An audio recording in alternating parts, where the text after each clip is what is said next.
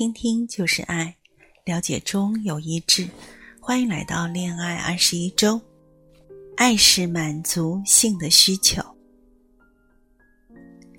两人同睡就感觉到温暖，一人独睡怎能温暖呢？丈夫当用合宜之分待妻子，妻子待丈夫也要如此。尽管婚姻对性有限制和束缚，我们的文化也在告诉我们，绝对不该像影视作品演的那样大肆宣扬我们的性体验。而事实上，婚姻当中性的需求是非常重要的。组成部分，它对夫妻双方都有益处。美好的婚姻关系中，浪漫的爱恋持续滋长，这是上天赐予我们的莫大恩典。然后与我们的伴侣合二为一，共同享受爱情的美好，婚姻关系身心灵融合。性关系的忠诚、欢愉和理解，带来了爱情的生命力与源泉。是的，性只是婚姻的一部分，此话不假。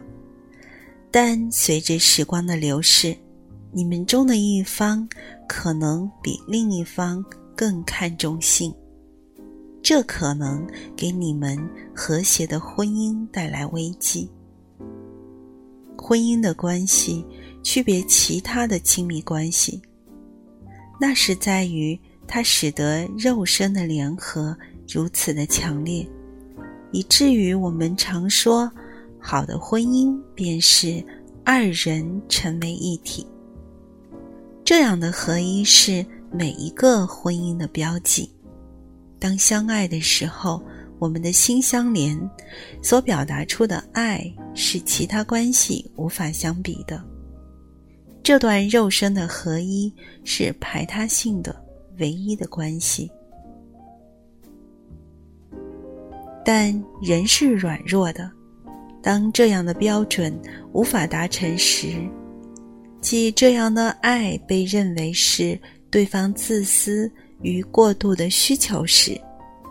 人的心从婚姻中退缩，企图去其他地方，用其他的方法来满足渴望。现代的法律制度为了防范这样的倾向，而建立了排他性理念的婚姻。在婚姻的盟约当中，妻子的身体属于丈夫，丈夫的身子乃属于妻子。这是彼此的承诺。性不该被当作讨价还价的筹码，婚姻的关系也不允许我们无缘无故的拒绝它。尽管这神圣设计的架构可以被滥用，当婚姻的中心是把自己全然投入来属于彼此。性是婚姻的基石，我们需要认真投入的去做。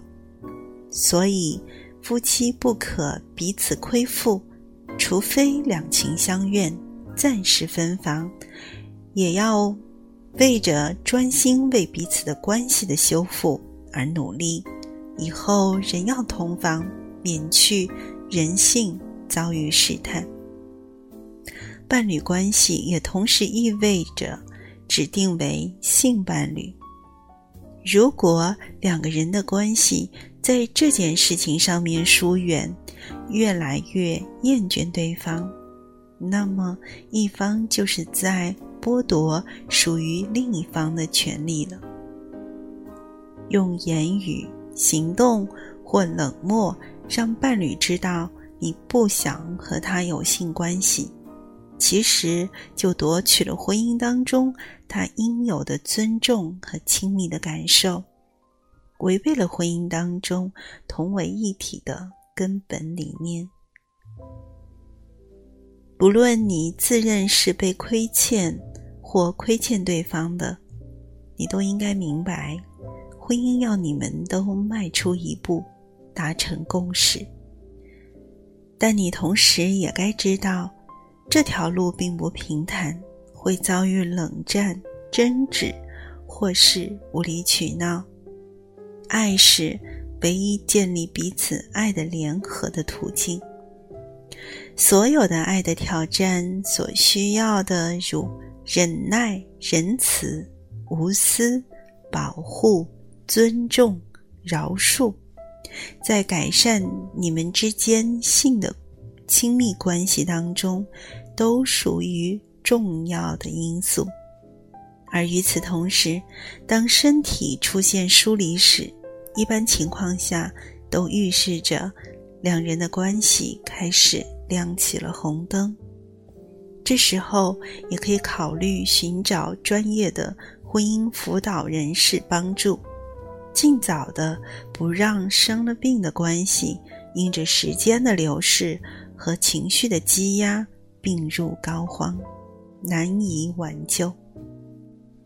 当爱回归成为你们婚姻的根基。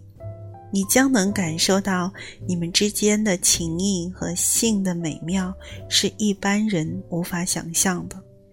你们需要对方，你们彼此成全。本周一起来恋爱，如果可能，本周尽量主动和你的伴侣有性的亲密。在整个性爱的过程当中，你要尽力的满足对方对你的需求，让你们两人都感受到快乐，进入更深的亲密关系当中。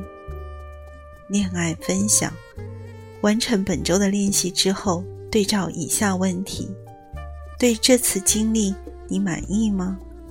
如果它并没有达到你的预期，你认为问题出在哪里呢？你们能够坦诚的沟通交流吗？如果你们两人都有美好的经历，你如何将学到的应用到未来的日子当中？好，您正在收听的是由徐婷为您主持的《恋爱二十一周》，让我们拥有婚姻。不仅只是用来承担责任，让我们拥有婚姻，它是让我们能够享受生命的美好。愿我们所有在爱当中的伴侣，能够拥有爱的美好的体验。